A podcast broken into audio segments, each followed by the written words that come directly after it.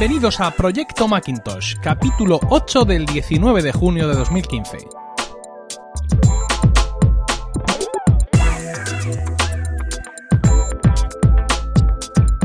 Muy buenas, mi nombre es Emilcar y esto es Proyecto Macintosh, el único podcast en español centrado exclusivamente en el Mac y en OS X.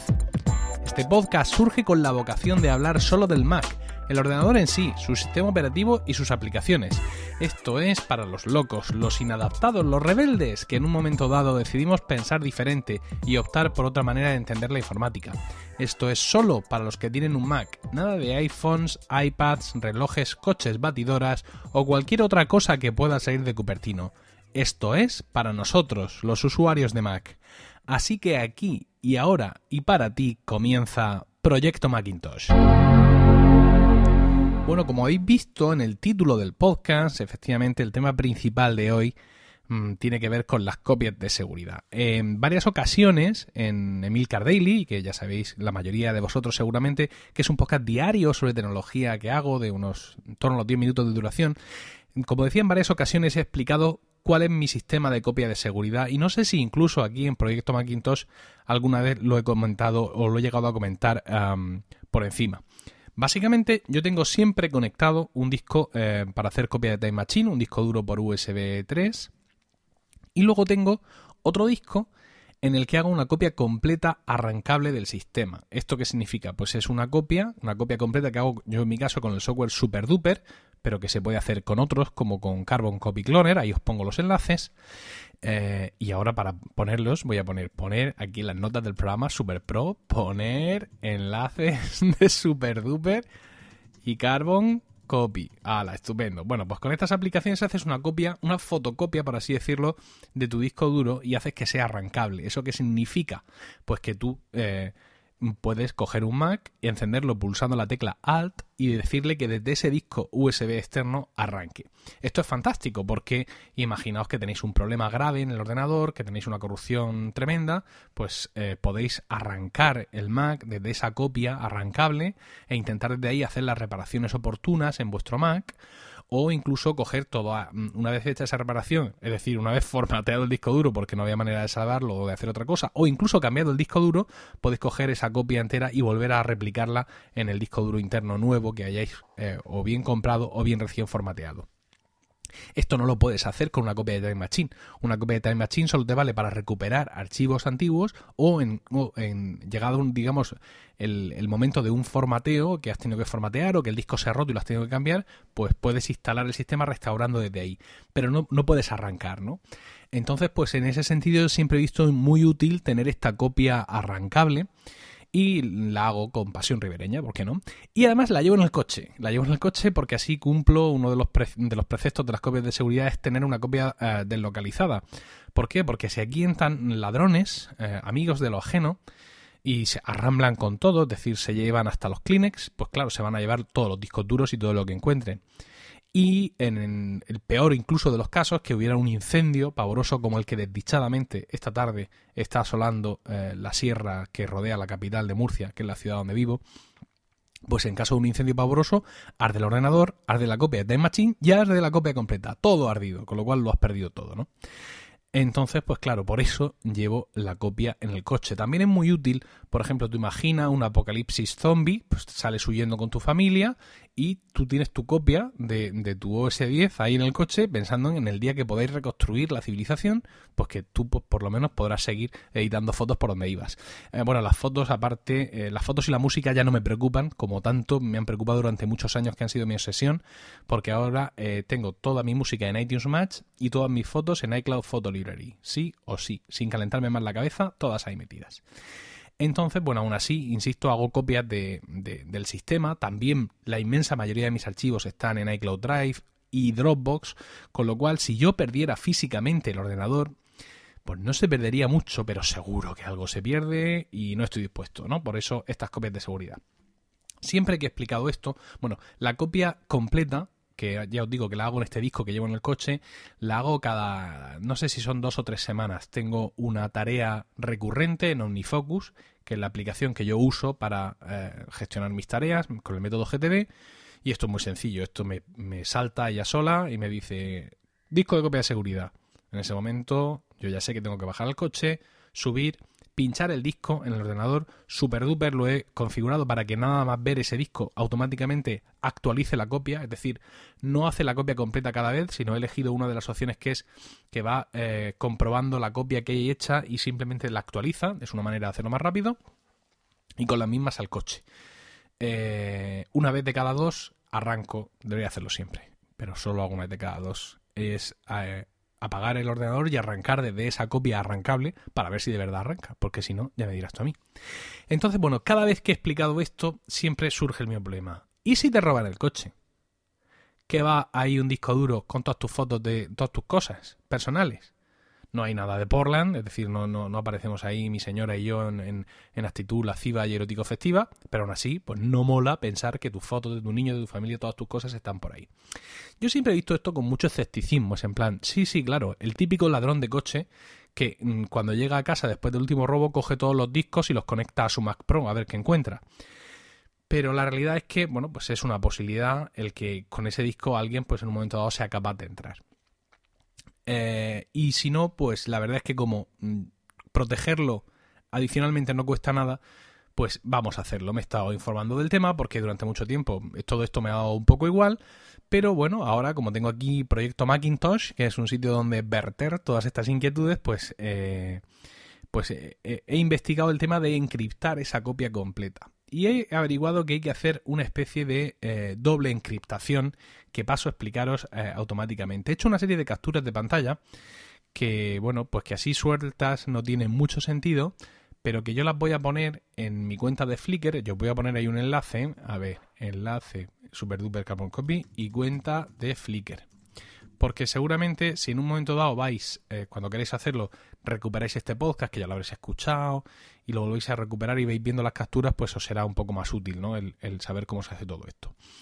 Eh, para encriptar completamente en nuestra, nuestra copia de seguridad completa, hay que, eh, os se recomienda seguir dos pasos, ¿vale? El primero de estos pasos sería encriptar el usuario en todos los usuarios, en todos los Macs, existe una aplicación en el sistema que se llama File, uh, File Vault, escrito Filevault con V, y que lo que hace, según dice, es proteger los datos del disco mediante la encriptación automática de su contenido. Advertencia. Necesitará su contraseña de inicio de sesión o una clave de recuperación para acceder a sus datos. La clave de, de, recuperación se genera automáticamente como parte de esta configuración. Si olvida tanto su contraseña como la clave de recuperación, se perderán los datos. Pues un Cristo. Entonces tú te metes ahí y le dices activar File Vault. Eh, automáticamente él te hace una serie de preguntas insidiosas. La primera de ellas es, si olvida la contraseña, es decir, estamos hablando de tu contraseña de usuario, la que metes en tu Mac cada vez que lo enciendes, o deberías, porque supongo que tienes un usuario con contraseña, seguimos, dice, si olvida la contraseña, puede utilizar su cuenta de iCloud para desbloquear el disco. ¿Quiere hacerlo? Entonces tiene dos opciones. Permitir desbloquear mi disco desde mi cuenta de cloud o no. Quiero crear una clave de recuperación y no utilizar mi cuenta de cloud. Yo en este caso he elegido la primera opción. Eh, una vez en el pasado que encripté mi usuario del portátil, eh, sí lee esa clave de recuperación y pues te da ahí una longaniza llena de números y letras y tú la copias en un folier o en One Password o donde quieras. Eh, bueno, pues ya en este caso le he dicho que sí, que quiero desbloquear mi disco o bien con mi usuario, mi contraseña de usuario, o bien con mi cuenta de cloud y me dijo, para desbloquear el disco cada usuario debe introducir su contraseña y me mostró los dos usuarios del equipo, tanto el mío como el de mi mujer y le dije, sí, sí, activar el usuario para que mi mujer también con su contraseña pueda en un momento dado desbloquear el desbloquear el disco. Bueno, pues sigo avanzando y me dice haga clic en para reiniciar el Mac y empezar el proceso de encriptación. Ni mil palabras más, lo empiezo y me dice eh, Filebaud está encriptando el disco, y mm, él no lo dice, pero yo lo supongo, puedo seguir usando el ordenador, cosa que hice. El primer mensaje fue un poco agorero, dice encriptando, quedan 10 días. ¿What? yo tengo, tengo un Mac mini con un disco duro Fusion Drive eh, de un tera. Y me decía aquí el amigo que me quedaban 10 días. No fueron 10 días, pero sí fueron 24 horas, o sea, un día y pico lo que tardó en decir ya he terminado, en hacer toda la encriptación. Con lo cual, pues bueno, yo ya sé que este, esta encriptación, estos usuarios que yo tengo aquí, están protegidos de esta manera y que a no ser que alguien tenga mi, eh, mi cuenta de mi usuario y contraseña o mi cuenta de cloud, teóricamente no deberían de poder abrirlos. Pero no me preguntéis por qué. Cuando tú buscas tutoriales de esto, te dicen que no basta, o sea, que esto basta para, proteger el ordenador, pero que si tú vas a hacer una copia eh, externa de todo esto, también tienes que encriptar el disco duro. Es decir, mm, esta encriptación que has hecho está bien por si alguien quiere acceder a tu Mac, a este Mac en concreto o a este disco duro que está dentro del Mac, pero si lo que tú quieres es, aparte a este disco duro, hacerle una copia como las que os he dicho que hago con SuperDuper o con Carbon Copy Cloner, ese disco duro per se también debería estar encriptado. ¿Cómo hago ello? Pues muy sencillo. Una vez que yo ya he encriptado mi partición, eh, perdón, mi usuario aquí en el Mac, ahora cojo el disco duro externo que iba a usar para hacer esta copia de seguridad. En mi caso, como siempre, ya os he dicho, confío como si fueran mi madre en eh, Western Digital My Passport, otro enlace que os vais a llevar.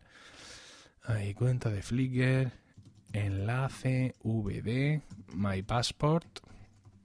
Que diréis, oye, que yo ya tengo mi disco duro, sí, pero hay mucha gente que lo mismo se pone en marcha. No, y de verdad te dicen, oye, dime lo que usas porque me lo voy a comprar igual porque no le quiero dar vueltas al asunto. Y fantástico, o sea, la gente se compra lo que ya sabe que, que a otro le ha funcionado y mira, pues tiempo que ganan de no estar pensando en qué comprar o qué no comprar. Bueno, os decía, conecto mi disco duro, este My Passport, a la, a la, al, al Mac. Entonces, aunque ya lo tenga formateado y todo eso, me voy a la utilidad de discos y en la utilidad de discos lo señalo, lo pincho, eh, un terabyte, Western Digital, y en el formato le digo Mac OS Plus con registro encriptado. Amigo, con registro encriptado.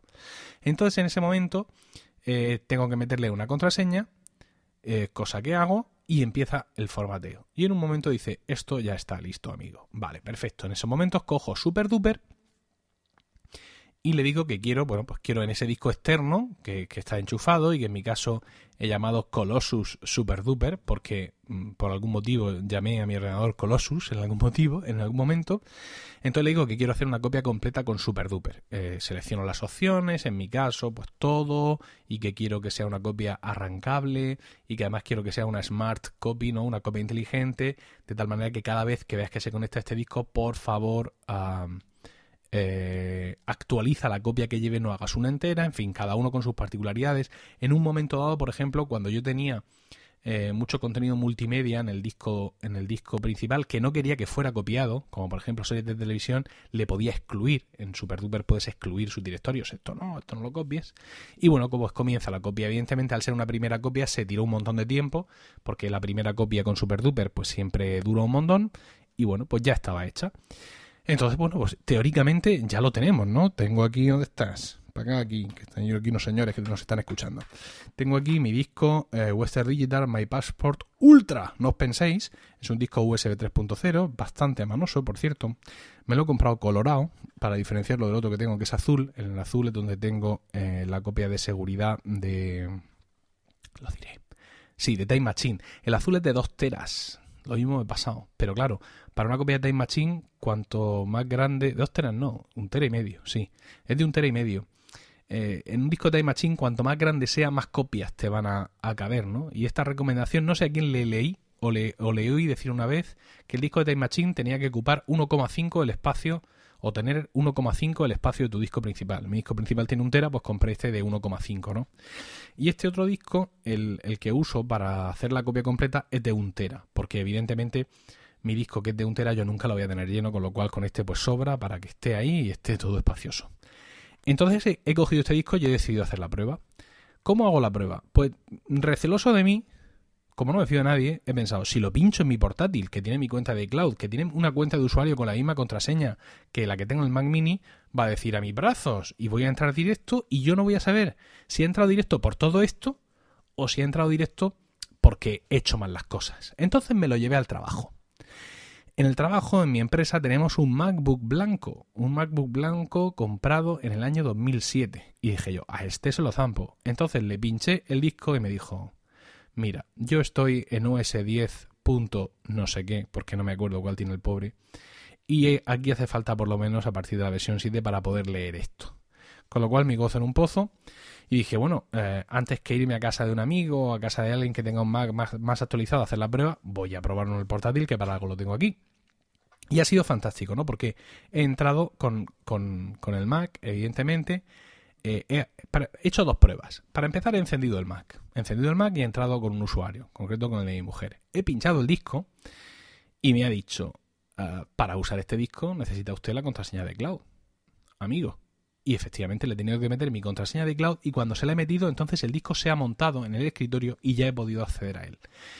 Eh, lo he desconectado, lo he vuelto a conectar, me ha vuelto a pedir lo mismo porque no le había dicho que añadiera esa contraseña al llavero de la sesión pero en este caso he cancelado. Y cuando he cancelado, el disco no se ha montado en el escritorio. Es decir, mm, para volver a intentarlo tienes que desconectarlo y volverlo a conectar porque el disco se queda desmontado por completo. Con lo cual, pues bien, ¿no? Ya veo que tiene aquí la cosa de la seguridad. Pero dices tú, ¿y si yo, eh, que soy muy felón, quisiera arrancar desde este disco, ¿no? Es un disco arrancable, con lo cual mi intención es, eh, pues eso, arrancar en un momento dado un ordenador desde un Mac, desde este disco duro, ¿Y qué pasa si lo quiero arrancar? Pues venga, hemos apagado este portátil y lo hemos encendido manteniendo pulsada la tecla Alt para que nos diera varias opciones. Evidentemente ya con el disco duro conectado. ¿eh? No ha sido como antes que lo hemos conectado a posteriori, sino en este caso ha sido con el ordenador apagado. Hemos conectado el disco duro, lo hemos encendido pulsando la tecla Alt mientras pulsábamos el botón de encendido y enseguida nos ha salido en pantalla la opción de qué disco duro quería usar para arrancar. Le he dicho que quería usar el Colossus eh, Super Duper. Y entonces ha pasado una cosa muy curiosa. Han salido dos iconos, como dos una pantalla gris muy, clara y dos iconos de usuario. ¿no? ya sabéis que cuando enciendes un Mac te salen las cabecitas, las bolitas con todos los usuarios que tiene el Mac para que elijas con cuál quieres iniciar. Bueno, pues en este caso nos han salido dos. Uno que decía invitado. Ya sabéis que es un usuario invitado y le he dado y me ha dicho, pues me reinicio y te abro una cuenta donde vas a tener Safari, por tener y poco más. Digo, bueno, pues, pues, déjate, que ya eso es muy bonito, pero ya lo probamos otro día. Y el otro usuario aparecía, en vez de aparecer, digamos, un icono con mi foto, por ejemplo, o, la de cualquier otro usuario de los que hay en ese disco, aparecía, digamos, una silueta de una cabeza, ¿no? Como cuando no tienes puesta foto, y una interrogación. Y el mensaje decía, necesita actualización.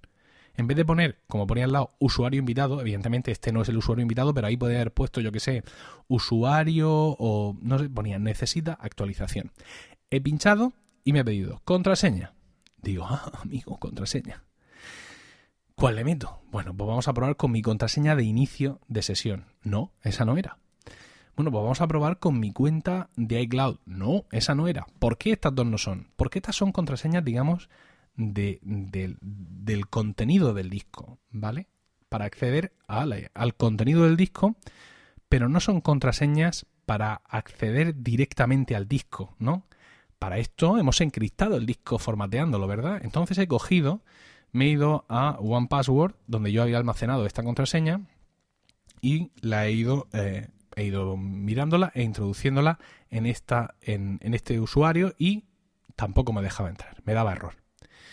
¿Esto por qué puede ser? Pues esto puede ser, amigos, porque cuando elegí la contraseña para formatear el, con la unidad de disco, el disco duro este, y me pidió una contraseña porque había elegido formato Mac OS Plus encriptado, pues elegí, pues no sé, si el propio sistema me ofreció así un generador de contraseñas o la hice yo con OnePassword. De una de las dos maneras, no fui lo suficientemente prudente de darme cuenta que no existiera ninguna I latina o L en la contraseña, porque la I mayúscula y la L minúscula no se diferencian, al menos en mi pobre vista. Es decir, no sé si vosotros sois Mr. Pixel, pero yo no las diferencio. Y hasta que me he dado cuenta de, esa, de eso he estado metiendo varias veces la contraseña.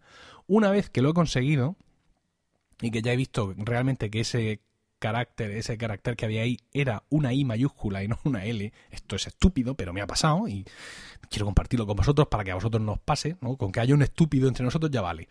Bueno, pues eh, os decía que cuando he hecho esto, el ordenador se ha puesto a iniciarse, es decir, ha salido una barra de progreso que ha avanzado con cierta lentitud, cosa que tampoco me ha preocupado mucho porque pensemos que es un Mac de 2009 que no tiene USB 3.0, aunque esté arrancando desde un disco USB 3.0 y que está ahí encriptado y que la procesión va por dentro.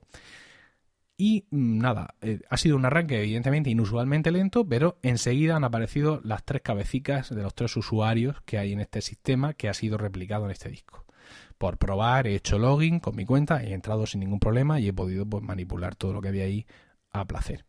Con lo cual, pues mira, una de las cosas que siempre, una de, digamos, de, los puntos débiles que tenía en mi sistema de copias de seguridad, que era la encriptación de ese disco que anda por ahí suelto por la calle, pues ya lo he resuelto. Yo he de decir que cuando me hablaban de, ay, si ese disco te lo roban, ¿qué? Pues ya la, verdad es que me, me, lo tomaba un poco a cachondeo, ¿no? He sido un poco frívolo con este tema porque es en plan, bueno, ¿y esto quién?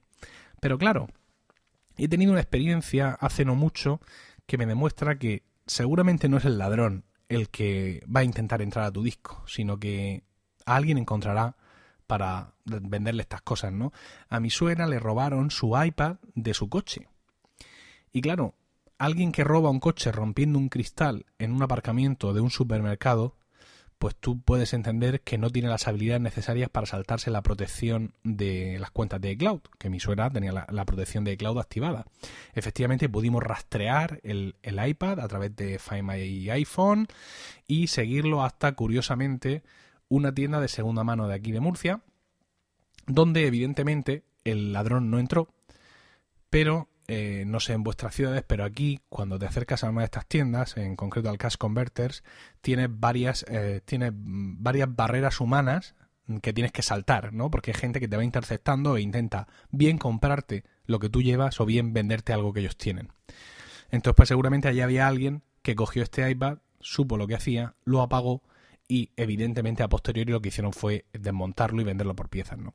Entonces con esta experiencia ya me he dado cuenta de que aunque yo menosprecie al ladrón en sí, al ladrón que viene y le pega un ladrillazo a mi coche y se lo lleva o me lo limpia por dentro, evidentemente ese ladrón no vive de autogestionar lo que consigue, sino de venderlos a otro que sí lo hace.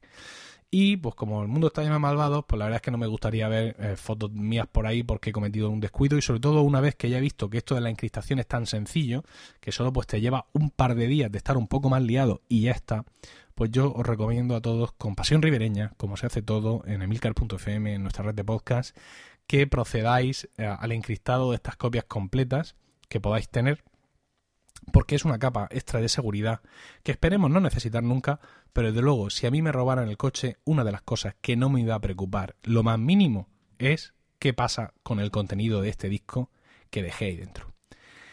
Eh, esto de las copias de seguridad mm, viene un poco también a colación de, lo último que os he estado comentando en los podcasts anteriores, del proyecto Mercury, sobre todo porque hemos hablado eh, en el episodio anterior dijimos que, bueno, un poco como seguimiento de todo este proceso, os comenté que Zordor en Twitter me decía, ojo, que RAID no significa backup, no significa copia de seguridad, ¿no? Yo dije que lo sabía, di mi explicación y pensé que, bueno, que esto que tenía aquí mm, apartado de cómo encriptar las copias de seguridad, pues que quizá venía a colación en este momento.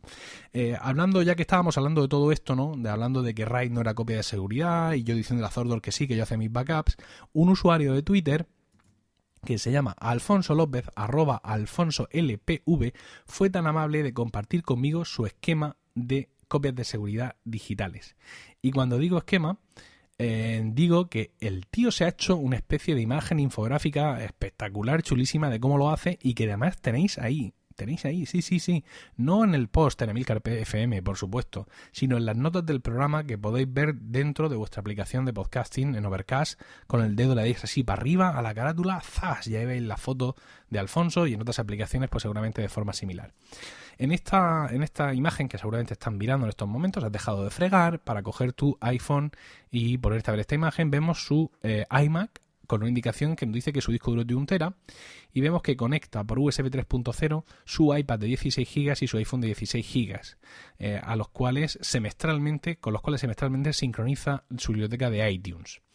Asimismo, vemos que a ver, tengo que girar la cabeza. Fotos, vídeos y archivos de iCloud se sincronizan de manera automática con esos dos dispositivos y su Mac a través de su cuenta de iCloud Drive de 200 GB. Nos vamos ahora a la parte derecha del gráfico, donde tenemos otros tres discos conectados por USB 3, y vemos que Alfonso hace una copia de Time Machine semanal, hace un copiar-pegar eh, mensual, me parece que es aquí, espérate, sí, que estoy haciendo aquí el canelo cuando tengo la imagen descargada y la puedo ver y la puedo ver en condiciones. Aquí sí. Hace una copia de Time Machine semanal en un disco de 2 teras. Como ya os he dicho, para hacer Time Machine siempre interesa tener un disco al menos de 1,5 la capacidad del de tu equipo.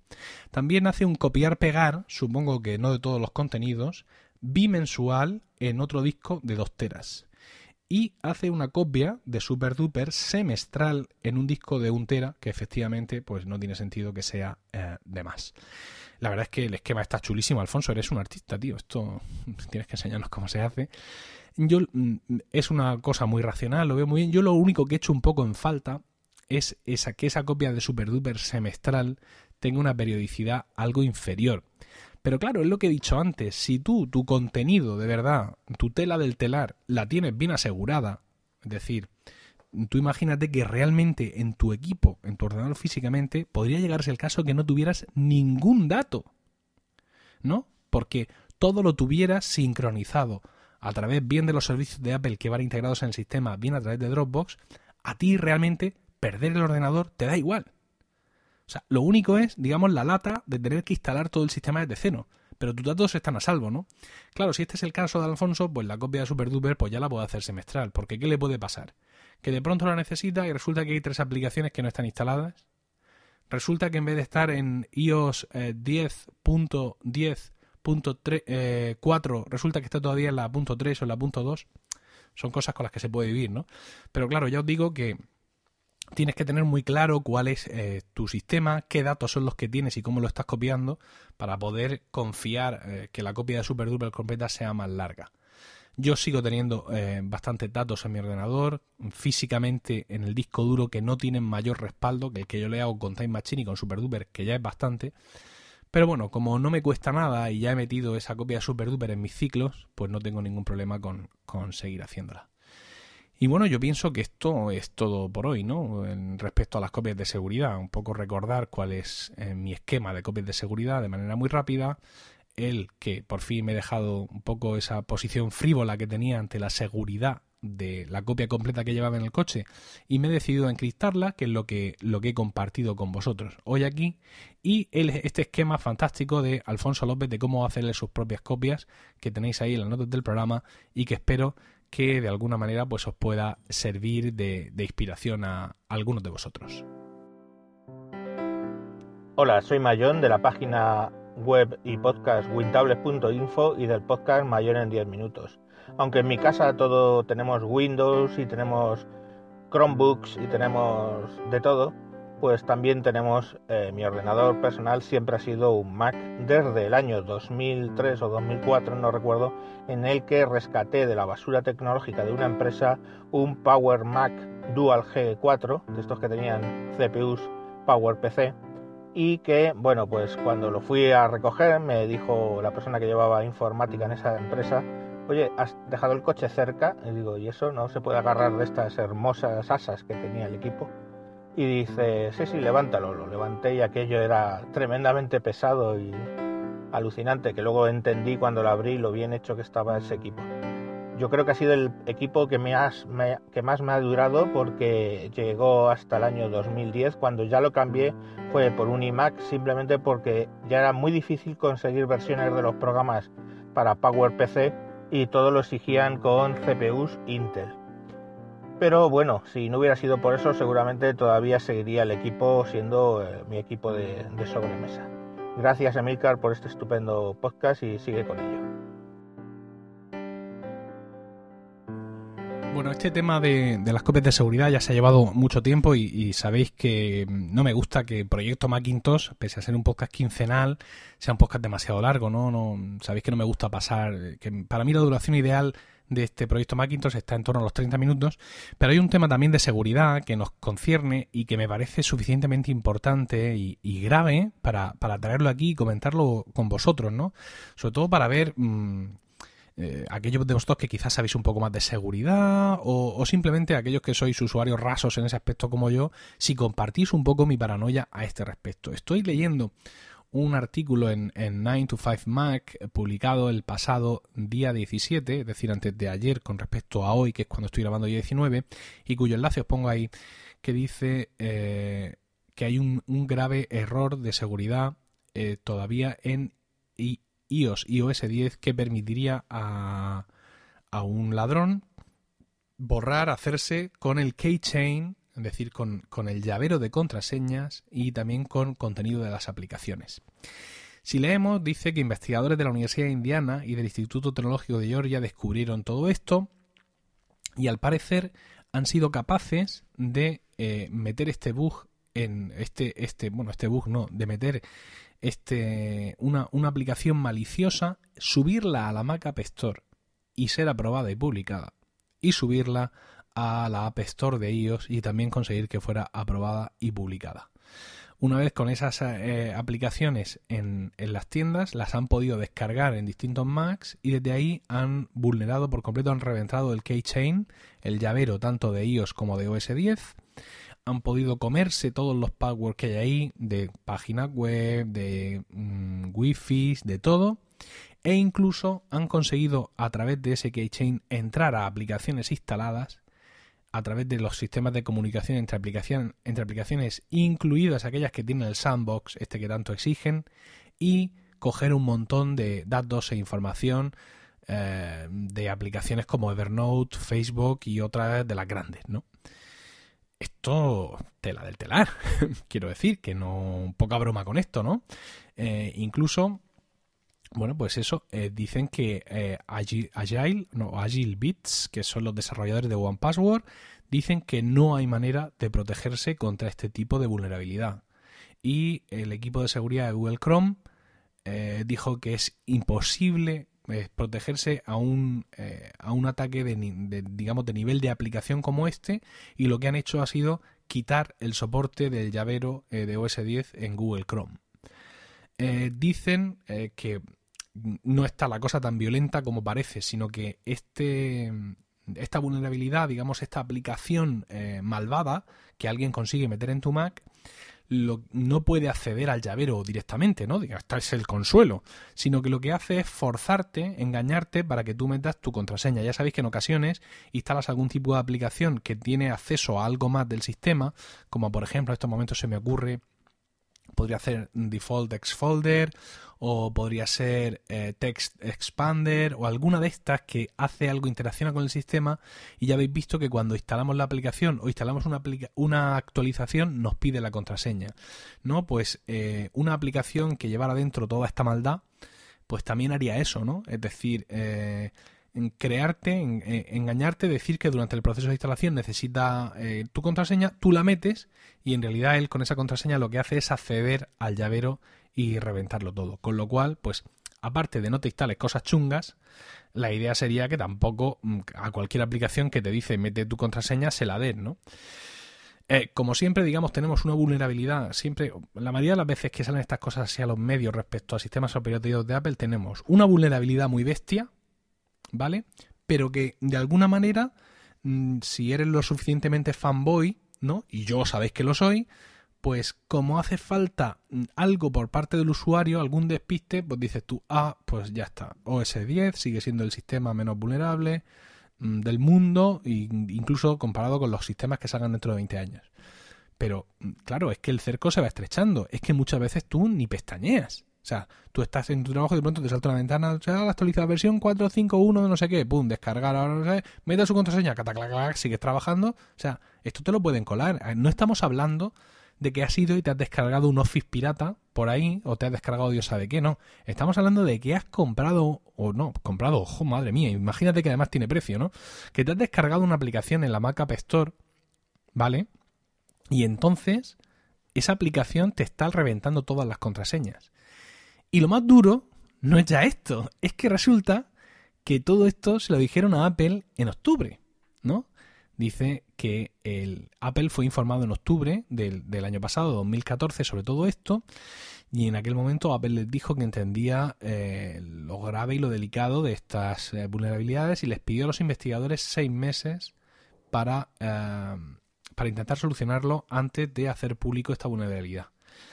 En febrero, les pidió eh, una, copia del, de la investigación, del informe, pero han visto los investigadores que llegaron a estas vulnerabilidades, os digo, de la Universidad de Indiana y del Instituto Tecnológico de Georgia, han visto que en las últimas versiones de los sistemas operativos la vulnerabilidad sigue presente. No, Tim Cook debe estar eh, demasiado ocupado bailando en Happy y Eddie Q también está muy ocupado eh, de karaoke en karaoke y... Mm, todos están ocupadísimos y el del pelazo está muy ocupado contándonos todo lo que hacen y nadie se preocupa realmente de poner eh, coto a esto. Claro, luego salen los informes y te dicen que realmente OS 10 ya no es el sistema operativo más invulnerable, aunque luego ves que tiene sus matices y ves que no sé cuántos y, ves que la, la, toma no se ha hecho correctamente y que meten en el mismo saco a no sé qué y a no sé cuá y que efectivamente si analizas un poco sí sigue siendo, si no el más, de, los más seguros, pero cuando tienes una vulnerabilidad de este nivel y te enteras de que eh, desde octubre Apple no ha hecho nada por solucionarlo, octubre que fue el principio de Yosemite, Fíjate si han sacado ya versiones. No sé, yo esperaría que en esta versión 10.10.4 que va a salir 26 eh, de viernes, 27, 28, 29, 30, este martes que viene, no, el siguiente, es decir, el día 30 tiene que salir una nueva versión de iOS y de OS 10. Espero que estas versiones por lo menos si les haya dado tiempo en un ratico, ¿vale? De eh, solucionar esta vulnerabilidad, porque es que, ya os digo, más allá de lo peligroso realmente que yo pueda creer que es, imagínate, entras a la Mac Store, encuentras una aplicación gratuita que te apetece, que parece que hace cosas interesantes, pero en, realidad te va a robar las contraseñas, con lo cual es de pensar que alguien que ha hecho esto desde un punto de vista malvado tampoco se ha gastado mucha pasta o mucho interés en desarrollar esa aplicación, con lo cual puedes tener pocas posibilidades de descargarla, ¿no? No sé, son muchas coincidencias. Luego te pide la contraseña, tú se la das a ciegas, vale. Mm, no es ya, insisto, la vulnerabilidad real en el día a día que podamos sufrir, ¿no? Es decir, si esto se suelta, si esto estuviera por ahí suelto, realmente, ¿cuánta gente puede picar y perder todas sus contraseñas? Para mí lo grave de todo esto es que una cosa tan preocupante desde el punto de vista teórico, pero además demostrable, esté de octubre en conocimiento de Apple y no lo hayan solucionado.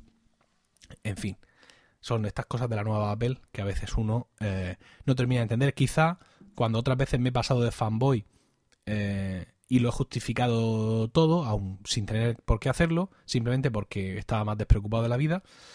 Quizá estaba en un extremo y ahora estoy en el otro, ¿no? De, Dios mío, esto es una locura, nos están dejando en manos del mal. Entonces, pues por favor, eh, si hace falta, dadme un guantazo en los comentarios en emilcar.fm y ponedme en mi sitio o, no, o venid conmigo corriendo a gritar como pollo sin cabeza, o en fin, decidme cómo se os queda el cuerpo después de esta noticia, ¿no? Si pensáis que efectivamente no es para tanto, que bueno, pues sí es vulnerable, pero que no es una cosa que nos vaya a pasar, que vaya a pasar masivamente, o si pensáis que realmente Apple está actuando con frivolidad al respecto de, de, todo esto. Y bueno, con esto hemos llegado ya al final de este octavo episodio de Proyecto Macintosh, centrado en la seguridad. Muchas gracias por el tiempo que habéis dedicado a escucharme. Espero vuestros comentarios, como ya os he dicho, en emilcar.fm, por correo electrónico en proyectomacintosh.emilcar.fm o en Twitter al usuario arroba proyectomac. Un saludo a todos y recuerda... Never trust a computer you can't lift.